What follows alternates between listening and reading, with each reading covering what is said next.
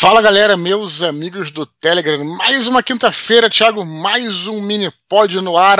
Estamos chegando ao fim do mês de janeiro já, cara. Passou rápido. Pois é, né, cara? Daqui a pouco vai voltar o ao vivo, né? Ao vivo, ao vivo é ótimo. Não é ao vivo, né? Mas é na semana. É isso aí, cara. Na verdade, se tudo der certo, já estamos de volta aí, mas esse ainda é gravado na geladeira, né, cara? Exato. Lembrar, se vocês já estão acompanhando a gente faz um tempo que a gente está dando esse recado aqui, mas uhum. é exatamente isso, cara. A gente está de férias, então a gente gravou todos esses episódios até hoje, até esse aqui, uhum. ainda em dezembro. Então Sim. a abertura pode estar um pouco não tão. A gente não está trazendo coisas de novidades, de como foi o fim do ano, então essas coisas, porque exatamente a gente não tá. A gente gravou antes, então a gente não sabe muito o que aconteceu. Isso aí. É... É, Vou falar uma coisa para vocês aí, inclusive, hum. mandem e-mails, né, cara? Porque é, quando a gente gravou esse, esse, essa, esse pacote aqui em dezembro, é, acabaram nossos e-mails. A gente aí, usou tá todos, né?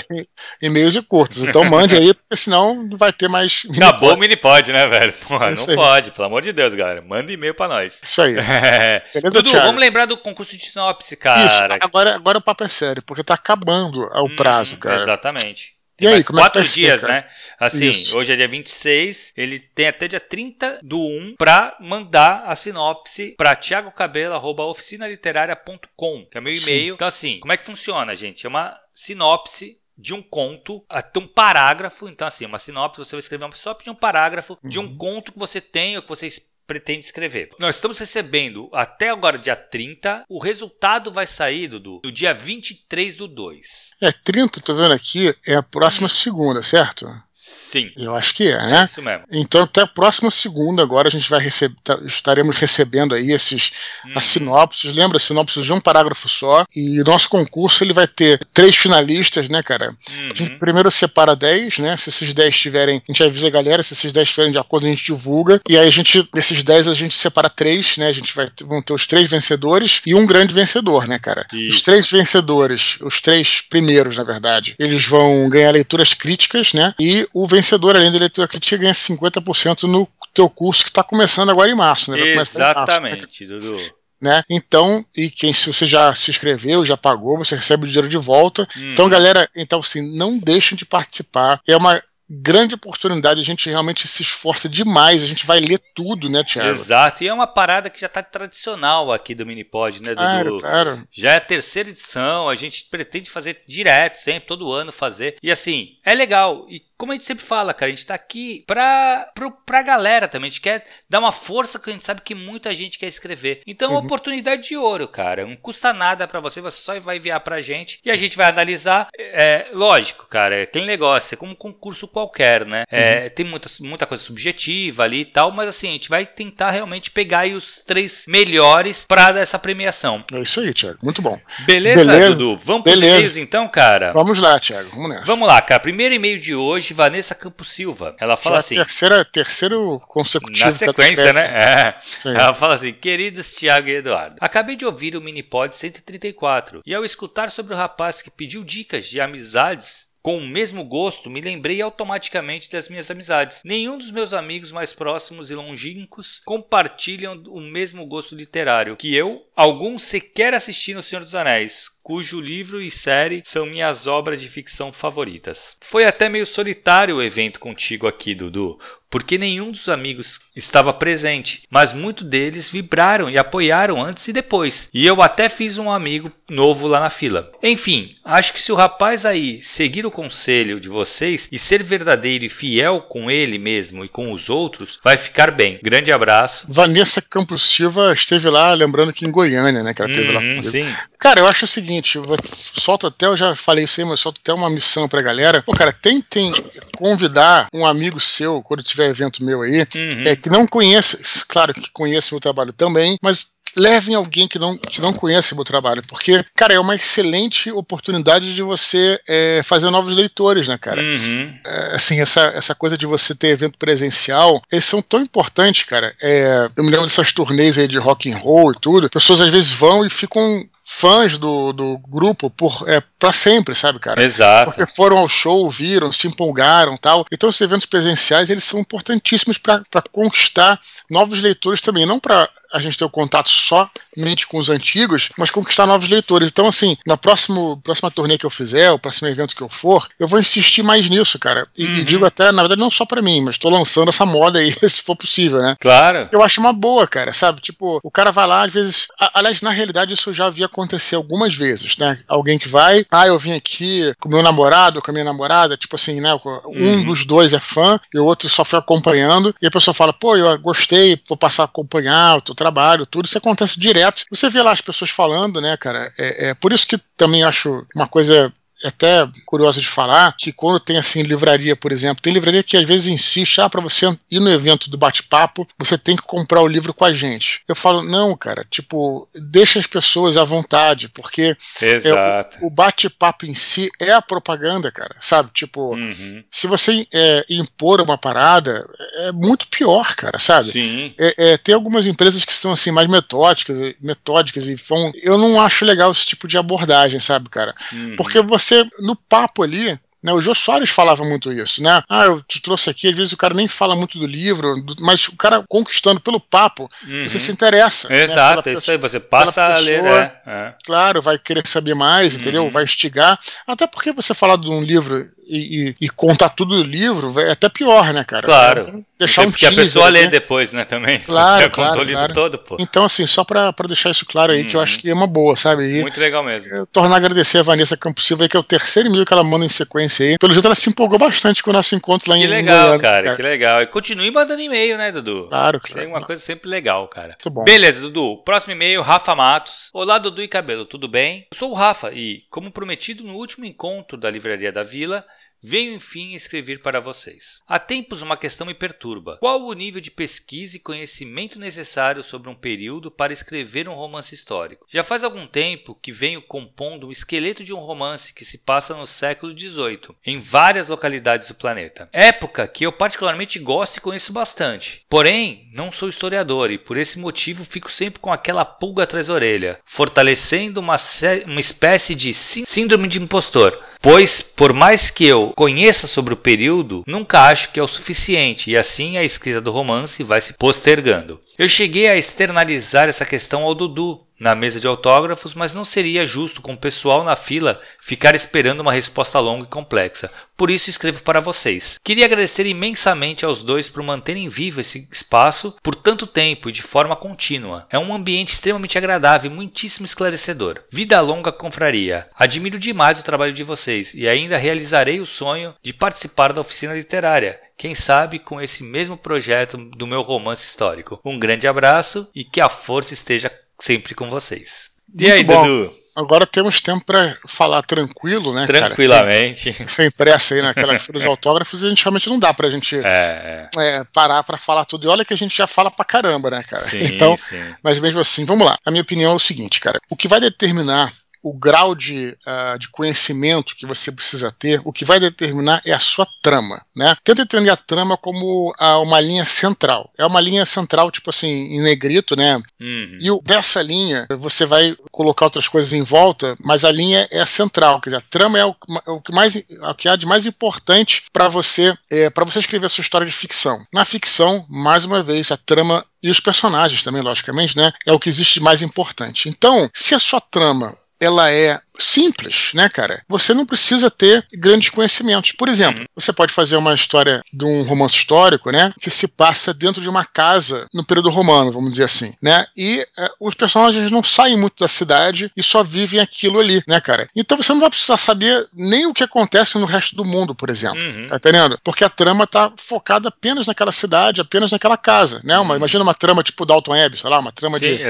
de empregados e, enfim, patrões ali, que seja, né? Senhores senhores escravos, whatever. Então, o que, que você precisa para escrever a sua trama? Essa é, é a grande pergunta. Outro exemplo, um exemplo, exemplo prático. É, tinha um, um, um seriado muito bacana, talvez alguns conheçam, mais velhos, mais antigos conheçam tal, que é o Anos Incríveis. Lembra desse seriado, Thiago? Anos Incríveis? Que passava uhum, na, sim, na, sim, sim. Passava na Bandeirantes, era com um menino chamado. Como é que era o nome dele? Era, Vou era, era Arnold, né? É, não sei o que. Arnold e tal. É, cara, era um seriado de um garoto, né? Que, que ele acompanha ele desde os 12 anos, eu acho que até os 17, 18, sabe, cara? São vários. Uhum. E o, o, uh, se passa entre os anos 60 e 70. Cara, é, muitas, cara, muitas vezes ali, você, é, você nem percebe que você tá nos anos 70, sabe, cara? Você percebe que tá nos anos 70 porque a irmã dele é hippie. E aí, veio, uhum. aí, aí, aí, às vezes ela veio com umas roupas, né? Boca de sino tal, etc. Claro, ali você se toca, pô, tô nos anos 60, 70, quando tem carro, sabe? Parece carro. Uhum. E, aí, tem, e tem umas tramas que são. o clima da época mesmo, né, cara? Tipo, né, como é que era a vida num subúrbio nos anos 60 e 70. Mas, cara, o cara não precisava nem saber que era o presidente dos Estados Unidos. Não precisava Exato. saber. Porque isso não. Talvez precisasse se o cara citasse na, na, no negócio, mas isso não era o foco da trama. Então, Anos Incríveis, ele é um exemplo, né, de uma, uma história de época, mas que, né, enfim, você não precisa também ter um conhecimento, porque ali é a história de um garoto, né, os conflitos uhum. dele com os pais, a família, sabe? Exato. Cara? É isso, o amigo tal. Era, é, é, esse é o foco. Então, é respondendo objetivamente é isso. O, o, o, que você precisa saber, você precisa estudar o que a trama uhum. pedir para que você estude. Exato. E aí, aí, só você vai saber porque só você conhece a sua trama, entendeu, cara? Uhum. Se você vai né, nessa história, o sujeito vai precisar pegar um navio, é, é, tomar um navio, né, embarcar, você vai precisar aí sim estudar sobre isso e tal. Exato. Você não precisa estudar tudo. A grande questão é essa, e essa pergunta é importante, eu estou me alongando, eu falei que eu ia falar com carinho e com esmero aqui, porque o grande perigo é quando as pessoas é, utilizam esse problema para se auto-sabotar, entendeu, uhum. cara? Quer dizer, pô, eu, eu tenho uma ideia boa, mas eu, eu não consigo começar a escrever porque eu sempre acho que falta alguma coisa. Cara, se concentra no que você precisa saber para escrever aquilo. Não precisa saber de tudo que está em volta. Uhum. Até, até, porque nem os historiadores sabem de tudo, né, cara? Exatamente. Ah, e outra coisa, cara, não fica pensando no que o outro vai achar.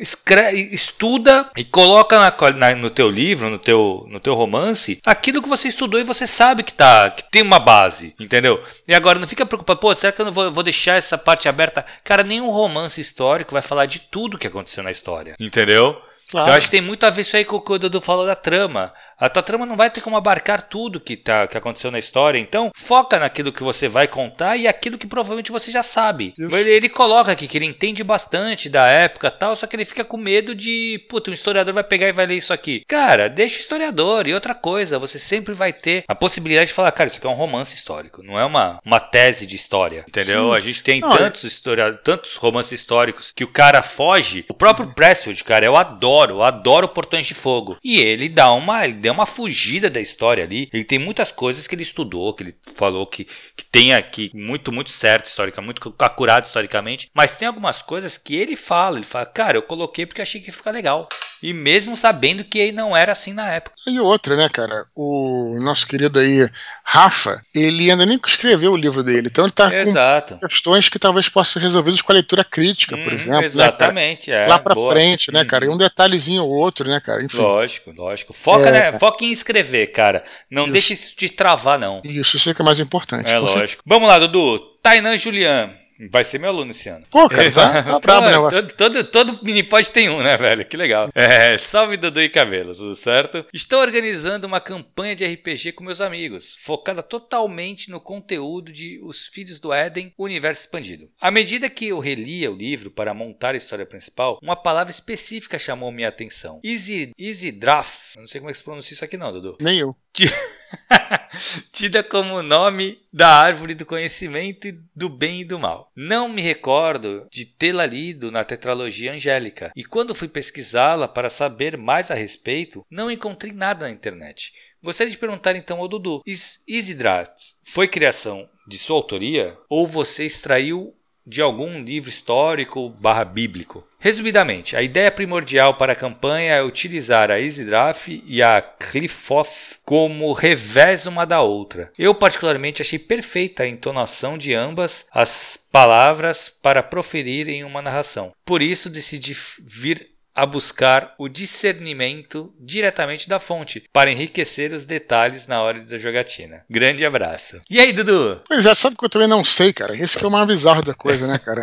Não, mas eu vou falar uma mas coisa é aqui. Foda que é, isso, pode crer. Eu vou falar uma coisa aqui que é engraçada, que é o seguinte: é, tem uma hora que você escreve tanto, assim, você cria tanta coisa, uhum. que você não sabe onde é que começa a sua criação, onde ela termina, sabe?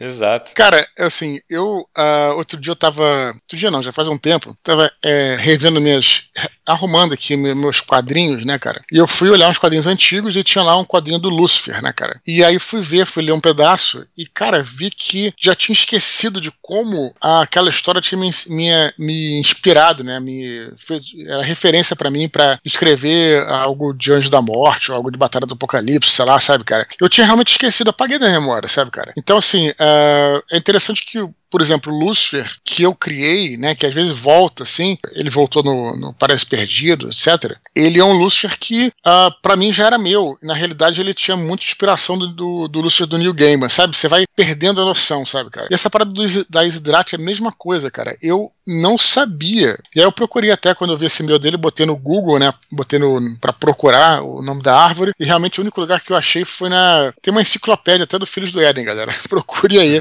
Se você botar Isidrat, vocês vão ver a enciclopédia que alguém. Não fui eu que fiz, sabe? Tipo, os leitores fizeram. Uhum. É tipo uma wiki, sabe? Tipo da. Sim, sim, sim. Filhos sim. Maneiríssimo negócio, sabe? Que legal. E aí eu encontrei lá, eu falei, ah, então realmente eu, eu inventei assim essa, esse nome.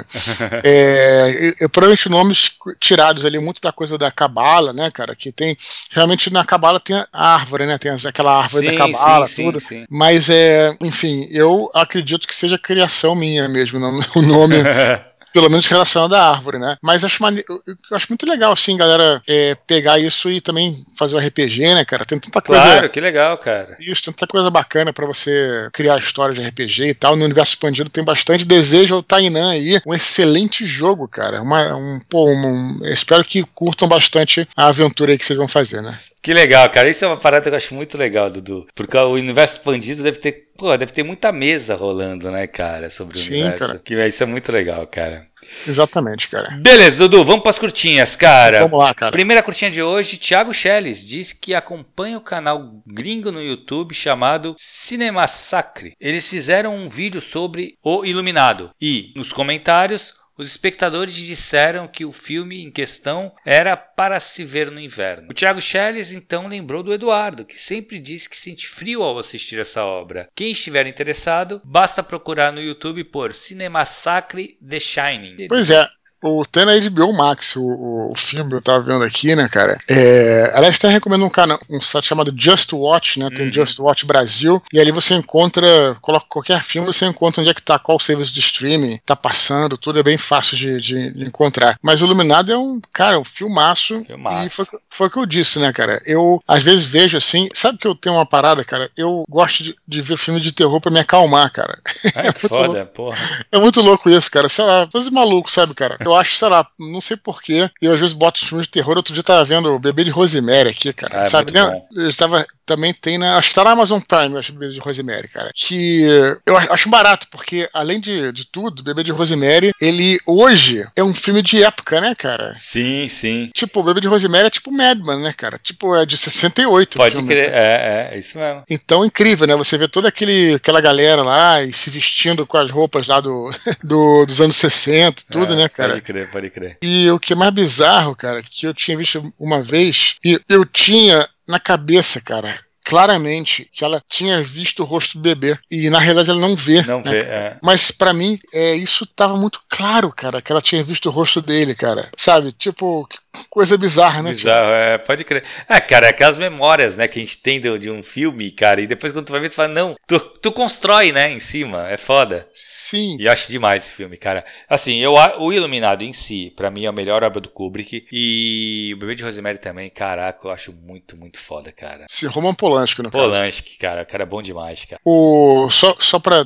deixar claro o seguinte: não aparece o rosto, o rosto, do bebê no filme, mas tem uma técnica que o Polanski usa que é focar no rosto da mulher, né, cara? Sim. Então, isso, isso é muito foda e, e é muito. sai bastante da, do lugar comum, né, cara?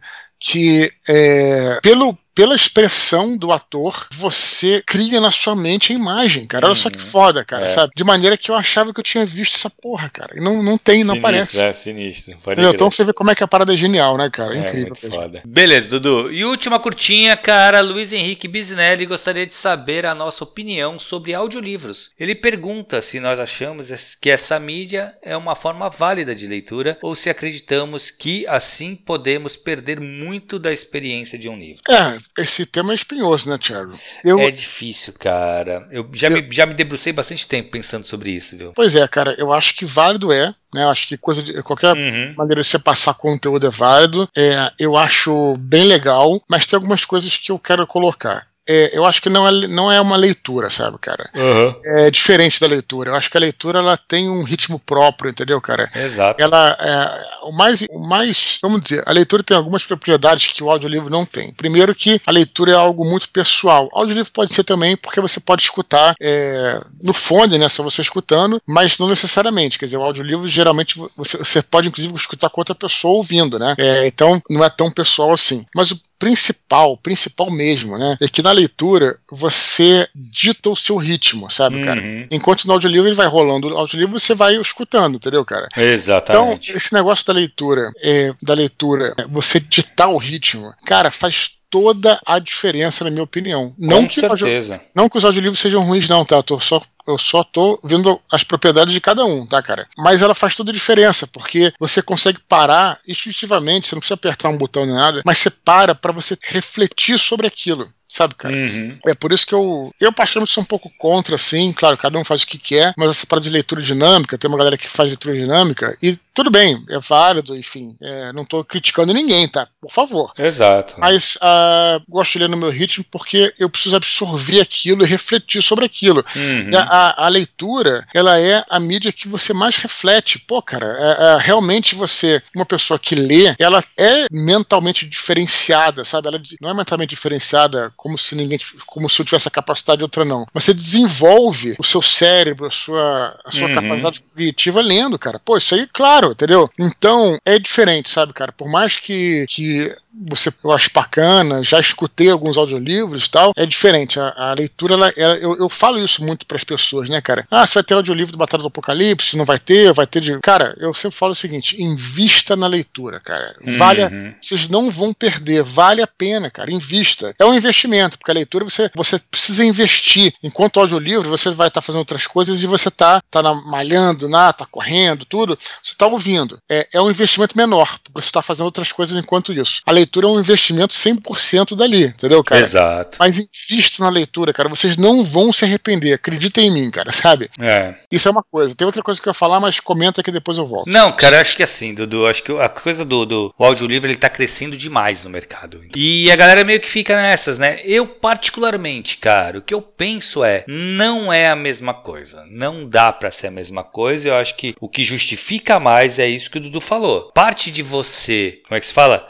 De você ditar essa, o ritmo da leitura é muito é muito diferente, cara, do livro, do audiolivro. O audiolivro ele passa. O audiolivro é que nem o cinema, entendeu? A imagem passa, passou já era. Cara, ah, mas eu posso voltar. É, tudo bem, tu pode voltar. Mas, cara, você não tem participação, você é um, você é um agente passivo, você recebe aquela informação. Onde uhum. no livro você está ativo, você está lendo, você está uhum. vendo uma palavra, uma letra depois da outra. Não quer, dizer, não quer dizer que seja ruim, tá? Não, exatamente. A gente sempre, você sempre tem que falar isso porque a gente está detonando a mídia. Não, não pelo contrário, eu acho que ela está crescendo e ela tende a crescer, cara. Porque. É. Agora, por quê? Porque ela, cara, tem gente que está investindo muito nisso, porque pode ganhar tempo e tal. Eu acho que só é diferente, cara. Você consegue pegar a narrativa. Eu particularmente, o que eu acho legal para audiolivro são coisas técnicas. Uhum. Então, tu quer escutar um livro sobre, puta, um, um, sobre a tua profissão, alguma coisa técnica, beleza, eu acho que vai ser toda a função. Por quê?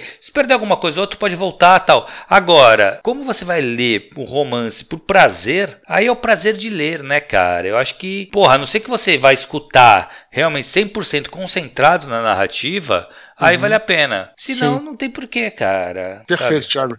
E mais uma coisa que eu ia falar, então só para completar aqui. Essa questão também do audiolivro, ele pode ser uma armadilha, porque eu já escutei alguns, né, cara? E alguns foram muito bons, outros foram muito ruins, por, é, por causa do, do narrador, né, cara? É, às vezes o cara, nem às vezes o cara não é ruim, mas ele, ele não captou, ah, enfim, não foi bem naquele trabalho, sabe, cara? Então tem caras que fazem um trabalho muito bom e pessoas que não fazem um trabalho tão bom. Quando você pega um que não tá fazendo um trabalho bom, cara, não fica legal, sabe, cara? Então também tudo isso tem que colocar no observar também, né, cara? Uhum. Então é uma, uma, faca de dois gumes aí, né, cara? Mas é, é, tentem, né? Tentem ler. é, que... exato, exato. Eu acho que dá. Cara, não custa nada, né? Isso aí. Você testar, ver como é que é, como é que você se sente. Eu acho que nem todo mundo. Tem isso também, né, Dudu? Eu acho que nem todo mundo vai se adaptar. Compensação, eu acho que vai ter gente que vai se adaptar mais fácil. Uhum. Então eu acho que vai de cada um mesmo, cara. Como que, que, que vai encarar essa parada. Eu, particularmente, é que eu te digo, eu já escutei também. Eu já escutei biografia. Cara, é aquele negócio tenho certeza que eu perdi coisa. Porque uhum. eu não uhum. tenho muito de, de, escutar e ficar prestando muita atenção. Eu acabo é, dispersando. Diferente claro. da leitura, que aí eu foco minha atenção ali. Lógico. Então, para mim, eu vou ser sempre o defensor da leitura tradicional. Isso. Entendeu? Lógico, eu. E olha que eu não sou um cara, putz, eu não aceito inovação. Não é isso, cara. Porque eu sou. Putz, eu adoro ler no Kindle. Eu, assim, eu posso até comprar o livro físico, mas eu leio, eu compro o livro digital também para ler no Kindle. Uhum. O próprio Santo Guerreiro, cara. O Ventos do Norte eu comprei o físico na pré-venda. Só que uhum. quando eu fui ler o livro mesmo pro clube, eu comprei ele digital, comprei ele no Kindle para poder ler no Kindle, cara. Comprou o físico e veio o Einstein. Pode crer, o Einstein. Beleza, Dudu. Beleza. Cara, é... lembra a galera para continuar escrevendo para eduardospor.gmail.com. Lembrando que, cara, todo e-mail é lido. E a gente tá precisando de e-mail, né? Como a gente falou no começo, a gente Sim. queimou os e-mails nesse, nessa maratona que a gente fez de gravação, né, Dudu? Então, assim, claro que deve estar tá chegando e-mail com esse tempo também que a gente está publicando, mas mandem e-mail para a gente poder dar sequência nesse projeto que a gente gosta tanto, cara. Semana que vem já estamos de volta aí, né, cara? Lembrando que se quiser fazer qualquer doação pro nosso canal, chave pixeduardospor.com e se estiver escutando esse áudio por outras plataformas, acesse e confira o nosso canal t.me barra Eduardospor. Beleza, Thiago? Voltando de férias aí. Beleza, Dudu. Até semana que vem, galera. Até a próxima. Tchau, tchau.